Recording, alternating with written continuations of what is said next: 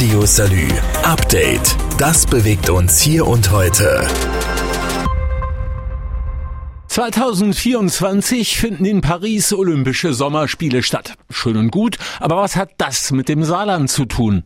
Viel, findet Ministerpräsidentin Anke Rehlinger. Wir wollen Gastgeber sein. Direkt vor der Haustür quasi Paris bieten wir uns an als Sportstätte, um sich vorzubereiten auf die Wettkämpfe, aber vielleicht auch um Zwischenstationen zu machen, wenn man einfach als Besucher in Paris gewesen ist oder dorthin fährt. Saar-Sportminister Reinhold Joost ist da ganz selbstbewusst. Das Saarland habe in Sachen Sport einiges zu bieten eine sehr, sehr gute Förderung, da wir über viele Jahre sehr gut mit dem Landessportverband und der Hermann-Neuberger Sportschule arbeiten und einen Olympiastützpunkt haben, der in den kommenden Jahren zeigt, was alles in dem Sportland Saarland steckt. Und wenn man das noch verbindet mit der Erkenntnis, dass Paris durch die TGW-Anbindung quasi ein Vorort von Saarbrücken ist, ist ein großes Potenzial zu heben, nicht nur an Sportbegeisterung im Land, sondern auch Tourismus und entsprechende Übernachtungsgäste, die dann morgens in den Zug steigen, um nach Paris in die entsprechenden Olympiastadien zu fahren, um sich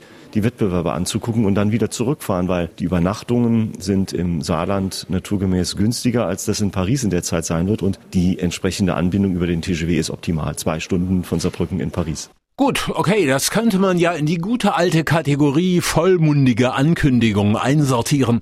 Doch es scheint ein bisschen mehr dran zu sein. Man bewirbt bereits bestimmte Sportarten und man bindet populäre Sportler mit ein. Es ist eine ganz große Bandbreite. Es ist so, dass wir den gesamten Bereich der Leichtathletik hier abdecken können durch die super Infrastruktur. Wir wollen aber auch das Thema Tischtennis oder Badminton, in dem wir ja auch super Expertisen haben. Ich habe mich die Tage mit Patrick Franziska darüber unterhalten und auch er geht auf Saarländisch gesagt auf die Chais und bewirbt im Rahmen seines Netzwerkes Mannschaften, aber auch Einzelsportler, den entsprechenden Standort Saarland und Saarbrücken zu nutzen. Es ist so, dass wir auch das Thema Handball im Blick haben. Vielleicht in Saarlouis mit der Stadtgartenhalle, in der seit vielen Jahren auch sehr erfolgreich Handball gespielt wird. Das Saarland hat Expertise ohnegleichen. Noch nie war die Chance von Olympia und den Paralympischen Spielen so zu profitieren, so groß. Und das wollen wir.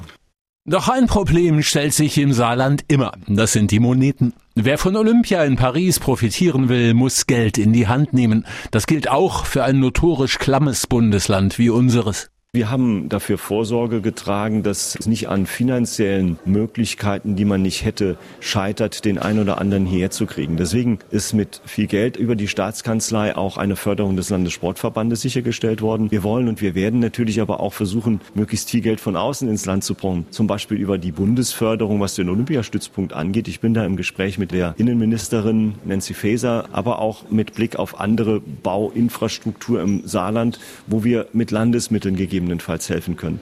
Heinz König ist der Präsident des Landessportverbandes Saarland. Nach den Auskünften, die er uns gegeben hat, ist die Sache schon ziemlich weit fortgeschritten. Wir haben schon umgesetzt bauliche Maßnahmen, Leichtathletikhalle und verschiedene andere Dinge, die einfach hergerichtet werden müssen. Die Kontakte zu den verschiedenen Olympiamannschaften sind alle geknüpft. Heute sind schon die ersten Vorkommandos da.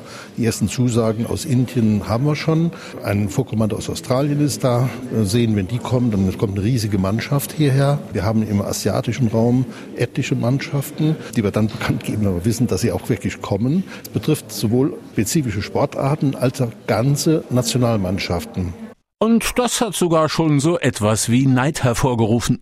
Die Olympioniken in der Bundesrepublik sind eben auch angesprochen worden. Wir hatten letztens die Geschäftsführer der Sportbünde hier in Saarbrücken, haben die entsprechend geimpft, wird man es nicht sagen. Die waren hellauf begeistert, was hier alles so stattfindet. Und natürlich ein gewisser kleiner Neid ist auch dabei. Man sagen, wie kann das kleine Saarland, kommt die auf die Ideen drauf? Und warum halten wir die Ideen nicht? Ja, so ist das halt im Leben. Die Olympischen Sommerspiele in Paris finden übrigens vom 26. Juli bis zum 11. August 2024 statt. Viel Zeit also noch, um Strippen zu ziehen und Netzwerke aufzubauen.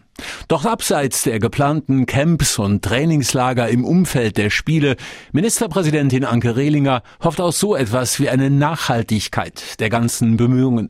Das wird etwas sein, was sich ja nicht im Moment erschöpft, sondern deutlich darüber hinaus auch ein sehr positives Bild von unserem Land zeichnen wird. Zum einen und zum zweiten auch die Begeisterung anlässlich eines solchen Sportereignisses in unserer Vereins- und Sportlandschaft ist etwas, was nachhaltig wirken soll. Nach der Corona-Pandemie, viele Vereine sind jetzt gerade wieder dabei, auch Nachwuchskräfte gewinnen zu wollen. Und was kann das mehr begeistern, als die Olympischen Spiele daraufhin zu fiebern, vielleicht ein bisschen zu trainieren? Trainieren mit kleinen Kinderolympiaden, sei es in den Vereinen oder auch in der Schule. Das alles wird sicherlich dazu beitragen, einen Booster auch nochmal äh, nicht nur im Spitzen, sondern eben vor allem auch im Breitensport zu haben.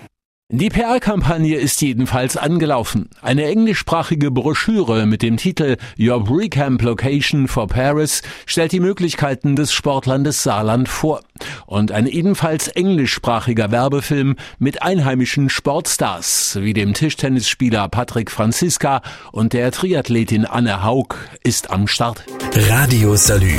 Update. Das bewegt uns hier und heute.